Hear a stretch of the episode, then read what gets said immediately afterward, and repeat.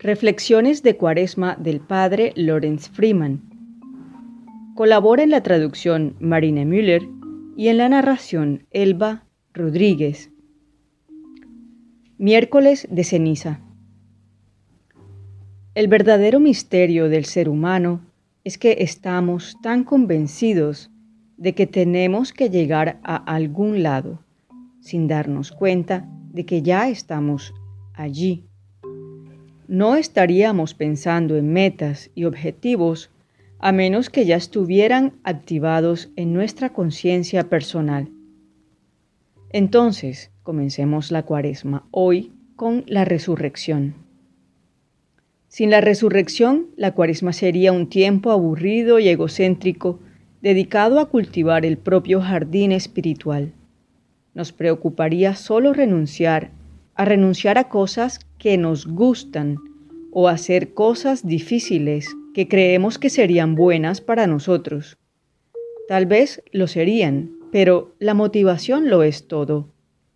Muchos, especialmente los católicos, hoy tendrán conversaciones sobre lo que estarán haciendo durante la cuaresma, a menudo con un tono humorístico y un poco de competitividad religiosa.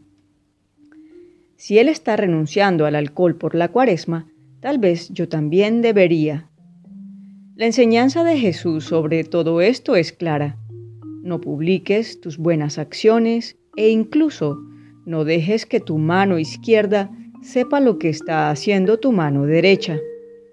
Si esto suena muy complejo y desafiante, de hecho es ridículamente simple.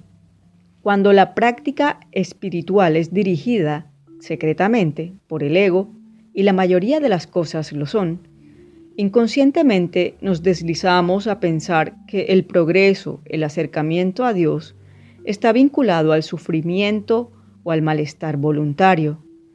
Es como pensar que tenemos que hacer algo desagradable para que alguien que ya nos ama continúe amándonos. No nos sentimos dignos, no confiamos, subimos nuestras apuestas. Dios debe estar riéndose de nuestra renuencia a creer lo obvio. Al igual que la meditación, la cuaresma no se trata de influencia espiritual sobre Dios o de retomar el control de nuestro viaje espiritual. Al comenzar la cuaresma, decidamos, con la motivación más simple, si haremos algo o no haremos nada. Su madre le dijo a la joven reina en la serie de televisión The Crown que no hacer nada es lo más difícil. Hoy el regalo es decidirnos a creer más profundamente el regalo del amor de Dios. Esto es imposible hasta que sentimos que realmente le gustamos a Dios. Intentemos deshacernos en esta cuaresma de lo que quede de nuestra idea de Dios que sea pagana y colorida del ego, y así prepararnos para la resurrección viviendo en la nueva luz de Cristo. Los viejos dioses murieron cuando se secó la devoción a ellos. Parecían poderosos, pero al igual que las celebridades, se alimentan de la atención humana y se marchitan cuando ésta falla.